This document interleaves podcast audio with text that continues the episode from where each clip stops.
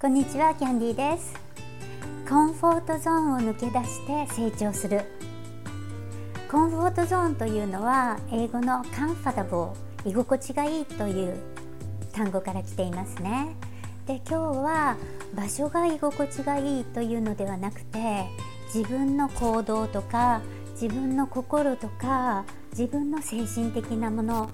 の居心地の良さそこから抜け出すというお話をしたいと思います。例えばですねこんな風にイメージしていただければ分かりやすいと思うんですけれどもすごく歌が苦手な人が例えばステージの上で歌うよりも客席に座って歌を聴いた方が居心地がいいですよね。それが自分のコンフォートゾーンです。では皆さんはどうでしょうか？実はですねなぜ今日この話をするかというと私の周りとかあるいは皆さんの周りそして私自身もで皆さん自身もなんか嫌いなものが多いとコンフォートゾーンが狭くなってもったいないなということが最近あったからなんです。うん、例えばですねあの人嫌いとかあのレストラン嫌いとかあの病院嫌いとか あとはインターネット嫌い苦手もしたくないとかそういうのってすごくもったいないと思うんですよね。そしてその嫌いなことにどうしてその人嫌いなのって友達に聞いてもうーんってこうわからないみたいなんですよね。だからつまりなんか自分でしっかり分析して嫌いどこが嫌いっていうわけじゃなくてなんとなく嫌いなみたいなんですね。でそれでその人を拒絶し,、ま、してしまっているっていうことなんですけれどもまあ分析してみるっていうのもすごくいいと思うんですよ。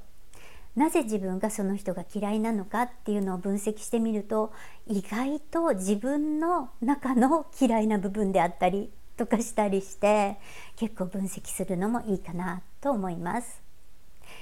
で例えばですねあの私はすごく田舎に住んでいますけれども私自身も昔はそうだったんですけれども すみません私の町 例えば友達ですごく町の悪口を言う人がいるんですよね。もうこの町ものすごく田舎だからもう先進的な考え方をする人が誰もいない素敵な人が誰もいないって不満ばっかり言う人がいるんですよね。でそういう人に「じゃあフェイスブックしたらどう?」って言ってみたら「フェイスブック嫌い」って言われるんですよ。あんな風になんか自分の食べた料理の自慢をしたりレストランに行ったことを自慢したり自分はうわーって自慢したりとかもう絶対嫌とか言われるんですよね。でこれももったいないなと思うんですよ。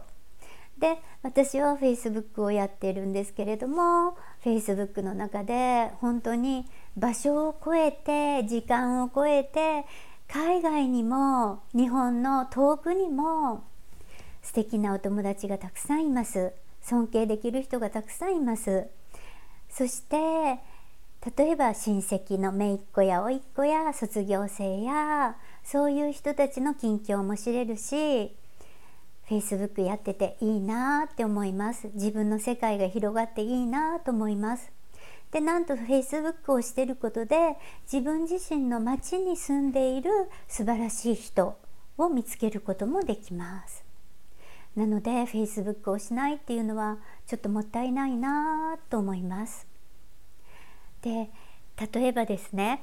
あの自分自身のことを 言いますけれども自分は高校時代ですねものすごく内気だったんですよ。そして、えーと、例えばですね友達が生徒会の役員に立候補してってせっかく誘ってくれたのに嫌ですって断ったんですよ。内気なので目立たないことが自分のコンフォートゾーンだったんでしょうね。でそれとか体育祭でクラスでパレードをしたんですよね。なんかこう仮装してパレードをしてそのパレードの先頭に2人の妖精さんがそのパレードをリードするっていうとっても大切な役割をその要請やってって頼まれたのに嫌ですって断ったんですよねだからこうコンフォートゾーンが狭いと本当もったいないですよね。たくさんのチャンスを逃してきてなきてたなと思います。でもですねあの今自分を振り返ってみたら少しずつコンフォートゾーンを乗り越えてきて少しずつ成長してきているなと思います。例えばですね今では講演会のオファーがあればもう喜んで引き受けますし雑誌の執筆のオファーが来ればとっても嬉しいです。であの高校教師になってからはマイクを体育館の上でマイクを持ってしゃべるのにも慣れて例えば高校の時の友達が今の私を見たら 多分別人かと思うかと思うんですけれどももう体育館の上でマイクを離さないくらい話すのが好きな自分に気づきました。でそういう講演会を引き受けたり執筆を引き受けたりということをすることでさらに自分も成長することができています。なので皆さんももし何か嫌いなものがあったり苦手なことがあったりこれ嫌だなと思ってることがあったりしてもちょっとずつほんの一歩ずつでもいいので勇気を出して何か新しいことにチャレンジされることをぜひお勧めします。何か人間ってですね不平や不満があっても変わらないことの方が実は楽なんですよね。だから不平とか不満がある時はすっごいチャンスだと思ってください何かを一歩踏み出すことが今必要な時に来てるんだと思いますなので小さな一歩を踏み出す勇気をお互いに持って成長していきましょうでは今日も動画を見てくださってありがとうございますじゃあチャンネル登録がまだの方はどうぞこちらからよろしくお願いします Have a wonderful day! See you! Bye bye! 新作動画を見てくださる方はこちらをクリックしてチャンネル登録をよろしくお願いします。